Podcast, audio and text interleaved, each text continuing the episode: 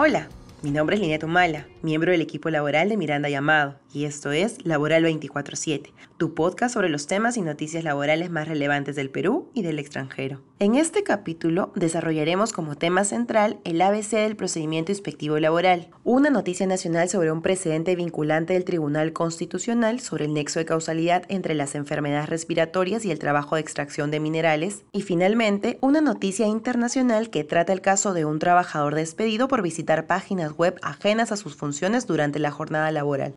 Como tema central presentamos las claves del procedimiento inspectivo laboral, enfocándonos en la etapa de investigación. La finalidad de la inspección laboral consiste en verificar que se cumplan las normas laborales, de seguridad social y de seguridad y salud en el trabajo, así como desarrollar acciones preventivas o orientadoras en tales materias. El procedimiento inspectivo puede iniciar por una denuncia de cualquier persona, incluidas las organizaciones sindicales o por iniciativa de la propia inspección laboral. La etapa de investigación se encuentra a cargo de los inspectores de SUNAFIL a nivel nacional y como regla debe iniciar dentro de los 10 días en que el inspector recibe la orden de inspección. En casos excepcionales, como la verificación de un despido o huelga, debe realizarse en el mismo día. Las investigaciones durarán el plazo señalado en la orden de inspección y como regla no deben superar los 30 días hábiles, salvo ampliación autorizada por el superior competente. Cuando se investigan accidentes de trabajo mortales, el plazo se reduce a 10 días hábiles. En esta etapa, el inspector realiza acciones tales como visitas a los centros de trabajo, solicitudes de documentación, comparecencias del empleador, entrevistas a los trabajadores involucrados, entre otros. En el curso de las investigaciones, el inspector puede incluso determinar medidas para garantizar el cumplimiento de las normas, tales como la paralización o prohibición de trabajos cuando hay un riesgo grave o inminente para la salud de los trabajadores, o emitir una medida inspectiva de requerimiento que implique un mandato de revertir un incumplimiento específico. Si finalizadas las actuaciones de investigación, el inspector no verifica incumplimientos, emite un informe y con ello el procedimiento se archiva. En caso de que sí se verifique infracciones a las normas sociolaborales que no fueron subsanadas o no son subsanables, el inspector emite un acta de infracción y la propuesta de sanción. Con la emisión de dicha acta se iniciará la segunda etapa denominada sancionadora. ¿Qué acciones pueden adoptar las empresas en la etapa de investigación?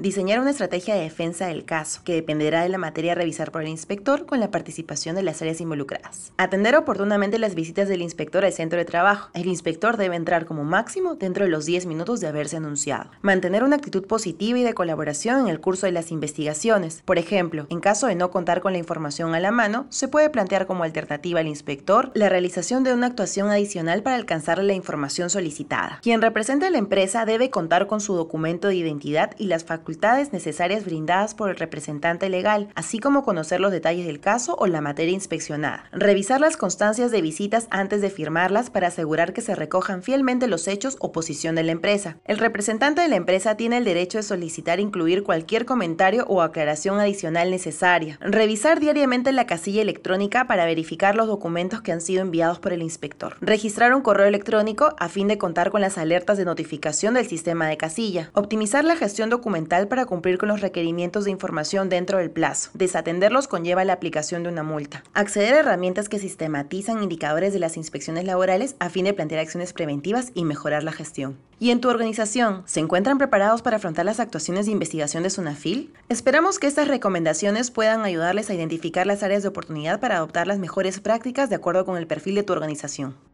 La noticia laboral del Perú se refiere a una sentencia del Tribunal Constitucional que establece un nuevo precedente vinculante que señala que puede presumirse el nexo causal entre las enfermedades profesionales que afectan al sistema respiratorio y el haber trabajado en la extracción de minerales en la provincia de Yauli La Oroya. La demanda de amparo fue presentada por un trabajador minero que trabajó en dicha provincia y la dirige contra la Oficina de Normalización Previsional, ONP, a fin de que ésta le otorgue una pensión de invalidez por enfermedad profesional. Esta entidad le había denegado la pensión cuestionando el nexo causal entre sus actividades y la enfermedad padecida. El tribunal señaló que en la provincia de Yauli y La Oroya existe un entorno particular de contaminación y toxicidad para quienes han participado en la extracción o el procesamiento de minerales, ya que existen estudios que concluyen que en dicha provincia se sobrepasa el límite establecido por la Organización Mundial de la Salud. Existe exposición al dióxido de azufre, cadmio y plomo y la exposición prolongada a ellos afecta el sistema respiratorio, y porque en otras sentencias se ha declarado que la contaminación en La Oroya afecta los derechos a la salud y el medio ambiente. En consecuencia, el tribunal considera razonable presumir que existe un nexo causal entre las enfermedades profesionales del sistema respiratorio, como la neumoconiosis, silicosis, entre otras, y las labores realizadas en el complejo metalúrgico de la provincia de Yauli y Loroya, cuando se trata de trabajadores mineros que han participado directamente en la extracción o el procesamiento de minerales metálicos, así como en servicios de apoyo para la extracción de minerales metálicos durante un tiempo prolongado. Añade que el criterio establecido es de aplicación inmediata. Al tratarse de un precedente vinculante, este criterio del Tribunal Constitucional tiene efectos normativos y podrá ser invocado por las demás personas